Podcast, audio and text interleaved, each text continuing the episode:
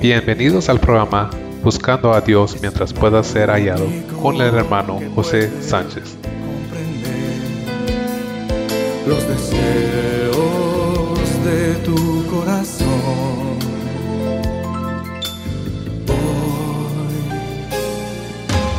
Hoy, hoy, como nunca antes, hoy, da tu vida toda. Hoy, al Señor tu Dios, pues Él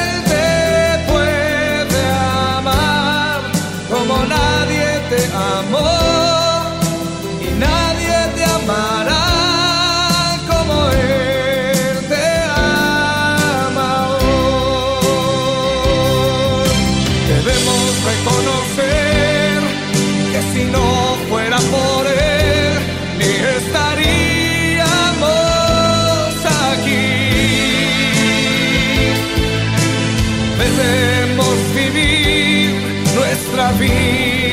Él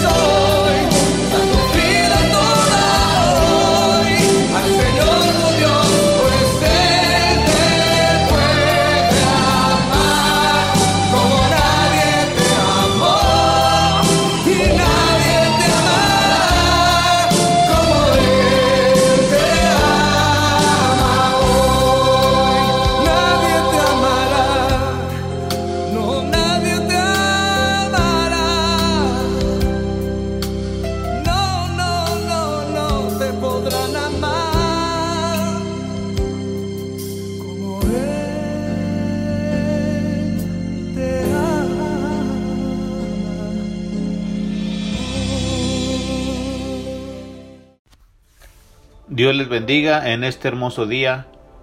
Nuestro tema que traemos el día de hoy se titula Sirviendo a la verdad. Nuestro texto base se encuentra en Salmos 34, 14 y dice de esta manera: Apártate del mal, haz el bien, busca la paz y síguela. Gloria al Señor. Hagamos una pequeña oración. Amantísimo Dios y buen Padre Celestial, en esta hora te honramos, te bendecimos, porque tu palabra, Dios mío, es fiel y verdadera, Señor. En esta hora encomendamos, Dios mío, nuestro espíritu, Señor, para que tú tomes el control y tú vengas, Señor, a hacer lo que tú desees en la vida del oyente, en la vida, en la vida del transmitor, Señor. Te rogamos, Señor, que tú hagas, Dios mío, como tu palabra, Dios mío, tiene, Dios mío, el deseo de que seamos tierra fértil, Dios mío, y de esa manera deseamos que lo hagas.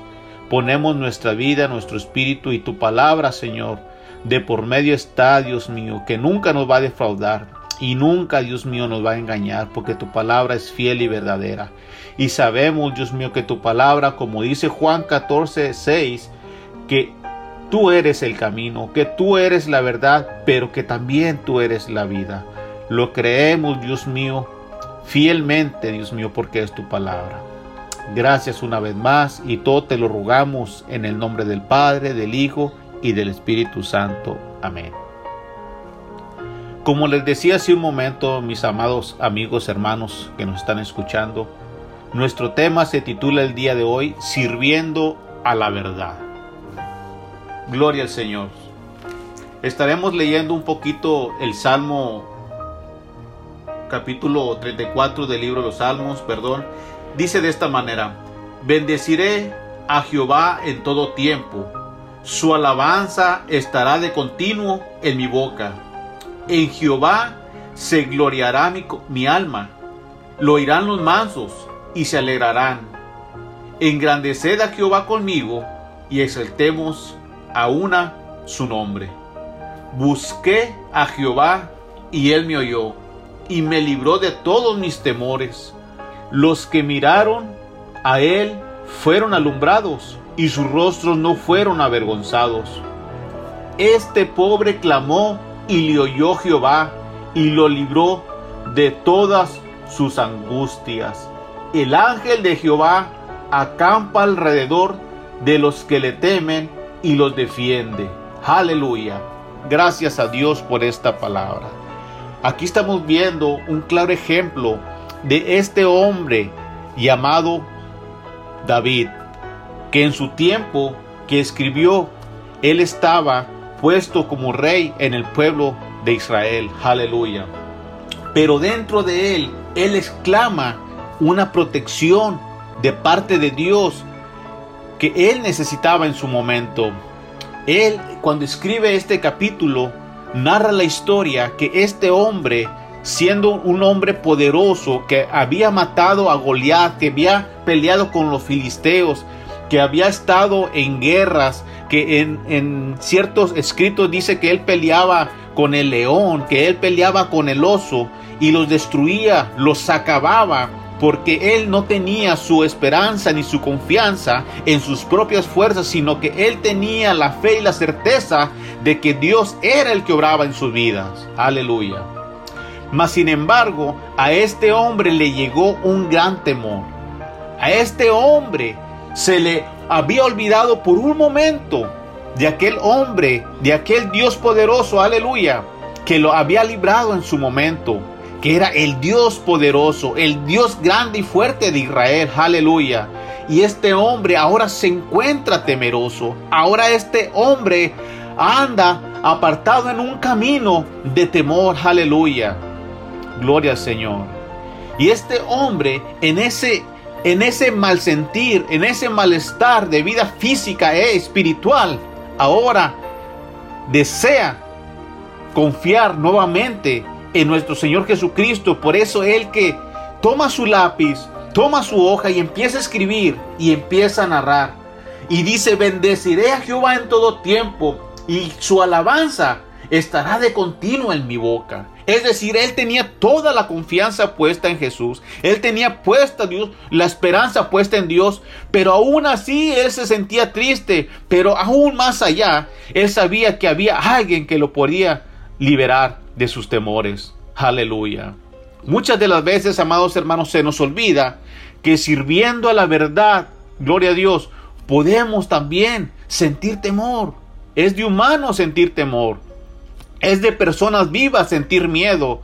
Mas sin embargo, el enemigo en ese momento se aprovecha de nuestras vidas para encadenarnos, para atarnos, para hacernos de él mas sin embargo, Dios siempre está presto, Dios siempre está listo para socorrernos. Por eso el que el salmista narra en el capítulo 34, versículo 14, dice, apártate del mal y haz el bien, busca la paz y síguela. Apartarse del mal no es fácil cuando uno está cegado. Hacer el bien no es fácil cuando uno está lleno de temor buscar la paz cuando uno está lleno de problemas, cuando uno tiene enemigos. En este caso, Saúl estaba buscando a David para matarlo. Él estaba refugiado.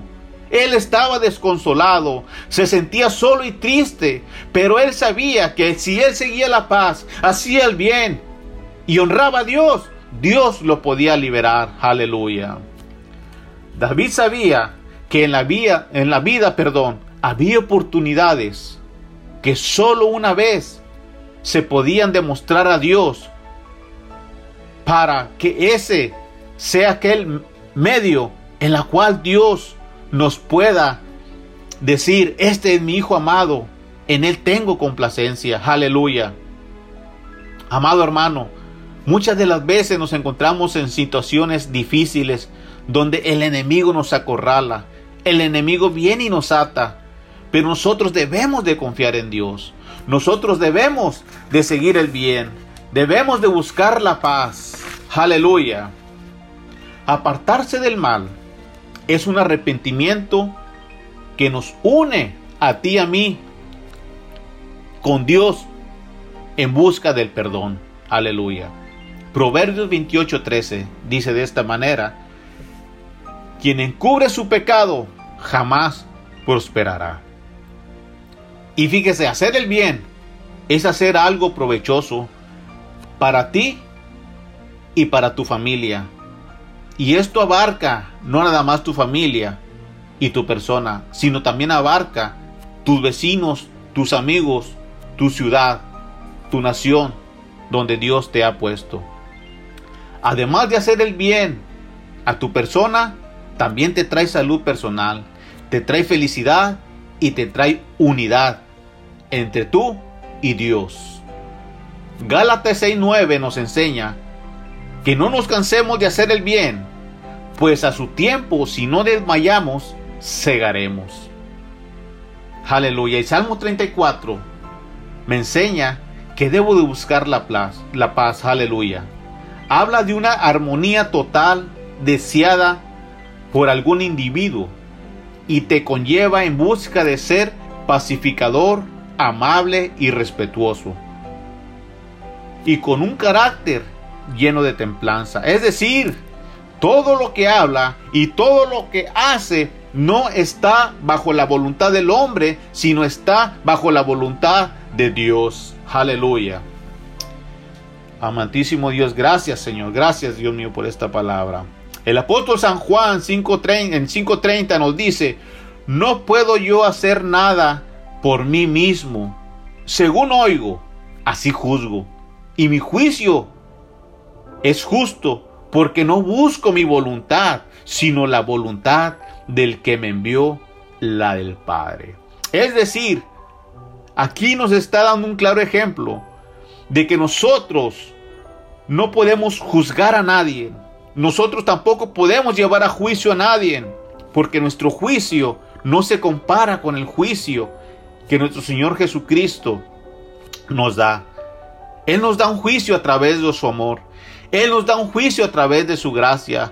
Él nos da un juicio a través de su cruz. Es por eso es que nosotros ahora tenemos un libre acceso ante el Padre Celestial. Pero este no es un don de nosotros, pues es un don de el Hijo que vino y murió por nosotros en la cruz del Calvario. Aleluya. Yo no puedo por sí mismo dejar de hacer lo malo. Aleluya. Tú y yo no podemos dejar de hacer aquel pecado, aquel adulterio, aquella fornicación, aquellos malos pensamientos, aquella lujuria. No podemos dejarlo de hacerlo por nosotros mismos, por nuestras propias fuerzas, por más que lo intentemos, no vamos a poder. Por eso es que el salmista, él reconocía y sabía que él no podía pelear en contra de David si Jehová no estaba de su lado. Es decir, si David no se ponía cuentas con Dios, David sabía que iba a pelear, perder, perdón, en contra de Saúl. Por eso es que él tenía que ponerse a cuentas con Dios Padre primeramente. Aleluya. Gálatas 6:5 me dice de esta manera, lo único que se encuentra en el corazón del hombre era de continuo hacer el mal. Lo único que nosotros deseamos hacer bajo la carne, bajo su, su hombre carnal, bajo la posesión de la carne, nosotros nada más buscamos hacer el mal. Porque las cosas buenas, buscar la paz, buscar el bien, separarnos del mal, eso no proviene de nosotros, eso proviene del Padre. Solamente Él da el cambio, solamente Él puede darnos un giro de 180 grados y cambiar el rumbo de dirección hacia donde vamos caminando. Proverbios 8:13 me dice, el temor de Jehová es aborrecer el mal, la soberbia y la arrogancia. El mal camino y la boca perversa aborrezco. Aleluya. Solamente Jehová nos puede ayudar a separarnos de la arrogancia. Solamente Jehová nos puede ayudar a separarnos de la arrogancia, de la perversidad, del mal. Aleluya. El Señor es nuestro ayudador. El Señor nos puede vivificar nuestra vida. Solamente Él. No hay otro Dios, no hay otro camino, no hay otra verdad, no hay otra luz, no hay otra puerta por donde nosotros podamos entrar. Solamente por la sangre de aquel cordero que fue y se entregó en la cruz del Calvario, nuestro Señor Jesucristo. Porque de tal manera Dios amó al mundo que dio a su único Hijo unigénito para que todo que en Él crea no se pierda, mas tenga la vida eterna. Solamente por él, por él, por medio de Él, es que podemos vencer. Aleluya. Hay una historia que me encanta porque muchas de las veces pensamos que no podemos solucionar problemas porque vienen de tiempos pasados, de familia pasada, de familia donde había mucho problema, mucha necesidad y pensamos que ese mismo lineamiento nosotros podemos o debemos de seguir. Mas sin embargo, la Biblia nos da un claro ejemplo donde nosotros podemos caminar de diferente manera a como venían caminando nuestros antepasados. Aleluya. Y vamos a ver la vida de un rey llamado Josías. Y dice el capítulo 22, versículo 1 y 2 de Segunda de Reyes. Dice de esta manera. Cuando Josías comenzó a reinar, era de ocho años. Y reinó en Jerusalén 31 años. El nombre de su madre fue Gedida, hija de Adaía de Boscat e hizo lo recto ante los ojos de Jehová, y anduvo en todo el camino de David su padre, sin apartarse a derecha ni a izquierda. Es decir, este hombre puesto de Dios a sus ocho años de edad hizo lo recto ante los ojos de Jehová. Ahora veamos un poquito el contexto de este hombre. Veamos un poquito el pasado de este niño, porque fue puesto a los ocho años de edad ante un pueblo que estaba lleno de rebeldía, lleno de maldad, lleno de ídolos. Pero este hombre, podemos pensar y decir, bueno, es que tuvo un buen ejemplo de su padre, bueno, es que tuvo un buen ejemplo de su abuelo, pero su padre Amón, dice la escritura, que hizo lo malo ante los ojos de Jehová de los ejércitos. Pero está su abuelo Manasés, aleluya. Y Manasés también hizo lo malo ante los ojos de Jehová. Aleluya.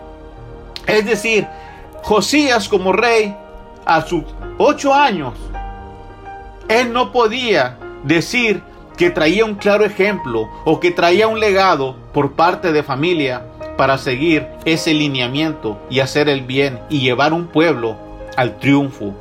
Aleluya. Por medio de esta conducta generacional, Josías debía haber seguido haciendo lo injusto delante de Jehová. Como decíamos hace un momento, este joven niño era de ocho años Tal pareciera que su destino era seguir el ejemplo de su abuelo o de su padre.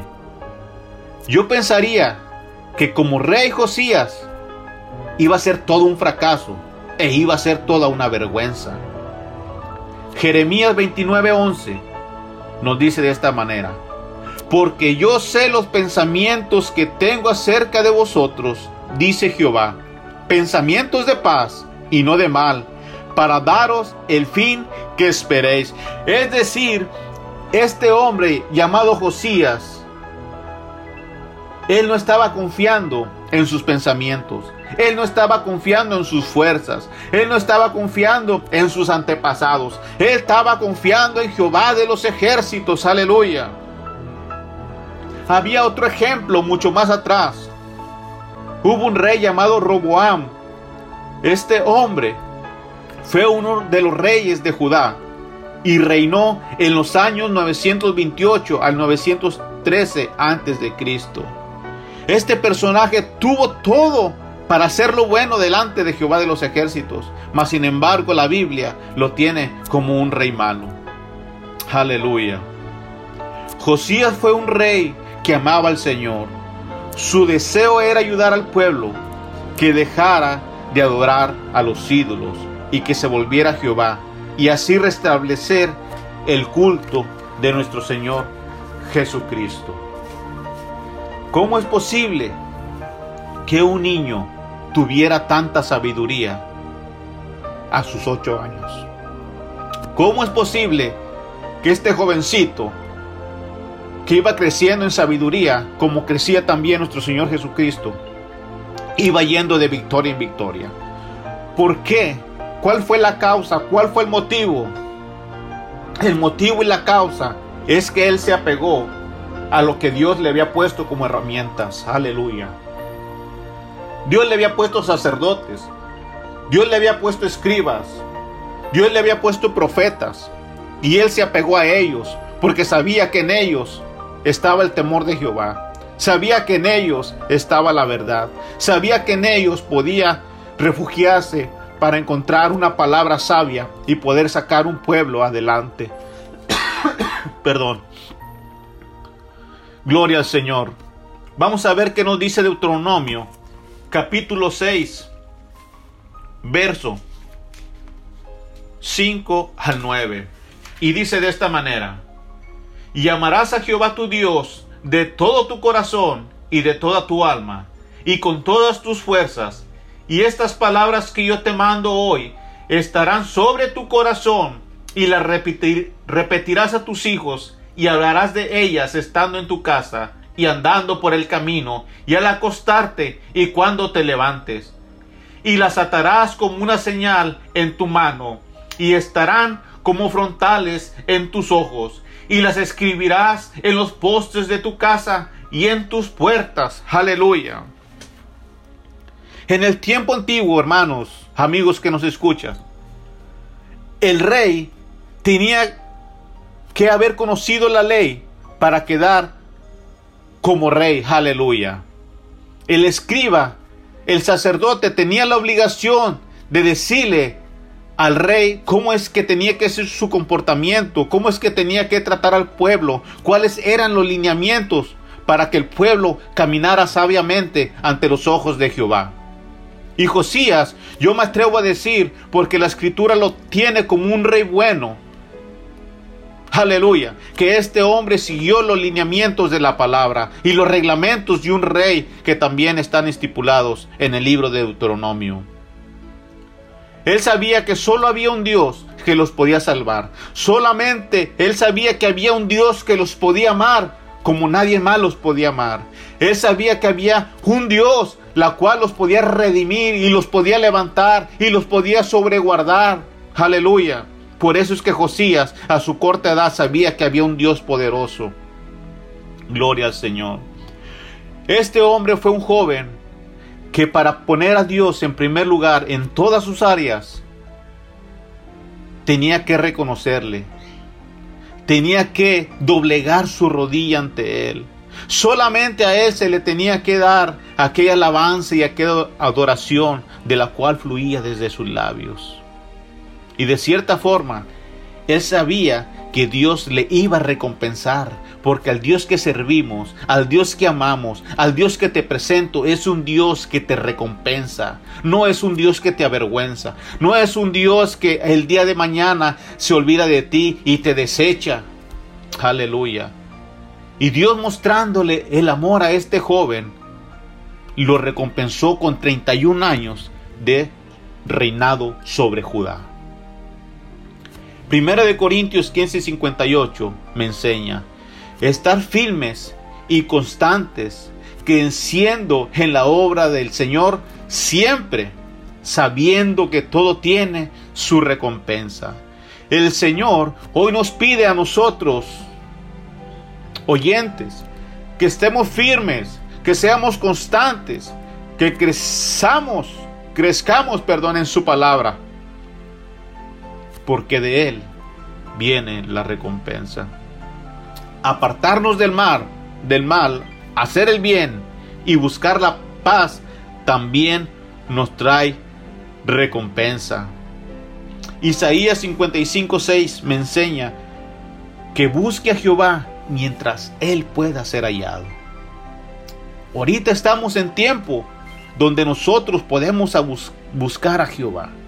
Estamos en tiempos donde nosotros podemos doblar nuestras rodillas y decirle, Señor, perdóname, Señor. Ayúdame, Señor, a reconocer mis faltas, a apartarme del mal, a seguir la paz. Aleluya. El rey David dice unas palabras que me encantan en el Salmo 119, capítulo 1 y 2. Dice, bienaventurados los perfectos de camino, los que andan en la ley de Jehová, y bienaventurados los que guardan sus testimonios y con todo su corazón le buscan. Yo creo fervientemente, amados amigos, hermanos, que el Señor nos trae una recompensa tan grande, tan poderosa en nuestras vidas, en nuestros corazones, a través de buscar sus caminos, que es lo que uno desea, salvar a la familia, salvar al esposo, salvar a la esposa, rescatar a los hijos, aquel hijo que anda en drogas, aquel hijo que anda en malos pasos, aquel esposo, aquella esposa que anda en rebeldía. Yo pienso que no hay nada más hermoso que conocer la palabra de Dios, amar la palabra de Dios, saber que la palabra de Dios es aquella espada de dos filos que penetra hasta el fondo del corazón. Y cuando dice penetra hasta el fondo del corazón, te está hablando de una sanidad interna, de una sanidad que fluye y que de ella va a manar vida y vida eterna para siempre. Aleluya. Y no solamente para ti, sino para tu familia. Aleluya. ¿Qué es lo que nos aparta de dar ese paso de fe para creer en nuestro Señor Jesucristo? Que no te separe el temor, que no te separe la ansiedad, ni pienses el qué dirán.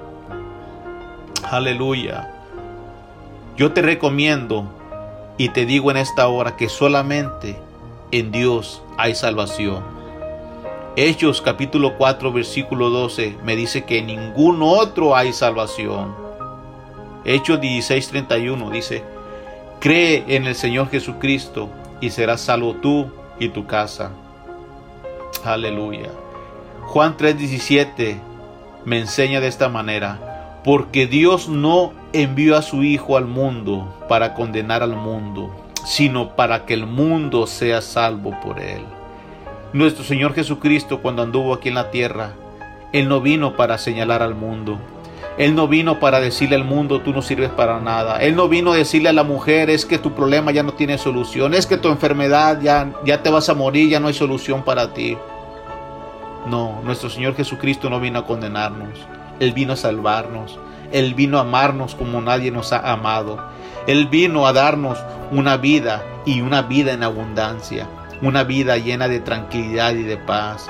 Dice, hoy, pero tal vez tengo muchas luchas y muchas pruebas. En medio de todo ese, de esos problemas, el Señor, tú puedes decir que el Señor es tu ayudador. El Señor es mi ayudador. El Señor está aquí, no para condenarnos, sino para salvarnos. Por eso es que yo te recomiendo que sirvas a la verdad, como se titula nuestro tema, sirviendo a la verdad. La verdad nunca te va a avergonzar. La verdad siempre, siempre te va a sacar con la frente en alto en medio de cual situación adversa. Aleluya. Por eso el que salmista nos enseña en nuestro texto base, apártate del mal y haz el bien, busca la paz y síguela. Aleluya. Hagamos una oración de fe en esta hora. Amantísimo Dios y Padre Celestial, gracias te damos primeramente por tu palabra, Señor, que fue dada en esta hora. Te bendecimos, Señor, porque tú eres Dios fuerte, grande y poderoso, Señor.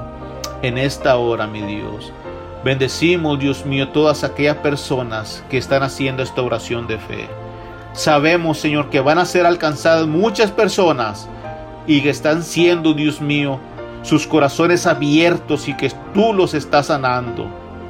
Solamente yo ruego por aquella gran necesidad que ellos tienen en su corazón, ya sea por su hijo, por su hija, por su trabajo, por su empleo, por su marido, por su esposa. Yo no sé, Señor, tú conoces la necesidad, pero solamente yo les digo estas palabras a esta persona. Es el medio que Dios ha usado para que tú te acerques a Él.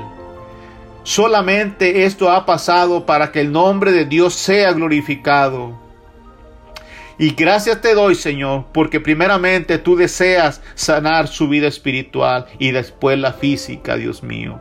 En esta hora, Dios, te ruego que pongas sus nombres en el libro de la vida y que no sean borrados, y que ellos reconozcan que tú eres su único y suficiente Salvador, que fuera de ti no hay otro Dios, no hay ni un ídolo, no hay ni otra persona que se haga pasar por el Hijo de Dios, que no sea nuestro Señor Jesucristo, en quien tenemos redención, en quien tenemos salvación.